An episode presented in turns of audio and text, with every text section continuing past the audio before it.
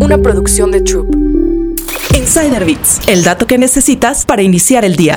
La generación Z siente tanto descontento laboral como los baby boomers. De 2019 a 2022, la proporción de personas menores de 35 años que declararon estar comprometidas con sus trabajos cayó del 37 al 33%. Al mismo tiempo, la proporción de quienes declararon estar muy desencantados aumentó del 12 al 17%. Este incremento ha sido tan fuerte que prácticamente eliminó la brecha de compromiso entre jóvenes y mayores. En otras palabras, la generación Z y los millennials detestan su trabajo tanto como los demás. ¿Qué está pasando? Estas son algunas hipótesis. 1.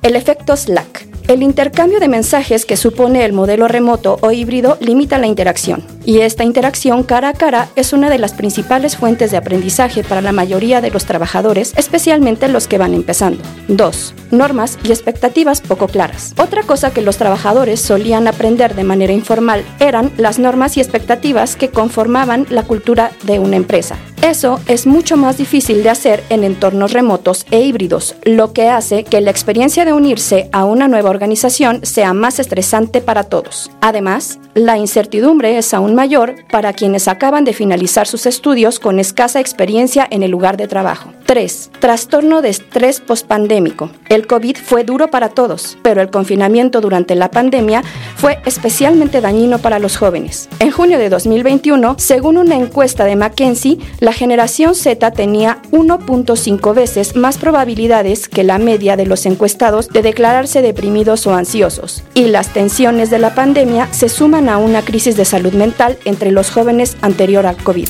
Insider Bits, el dato que necesitas para iniciar el día. Una producción de Troop.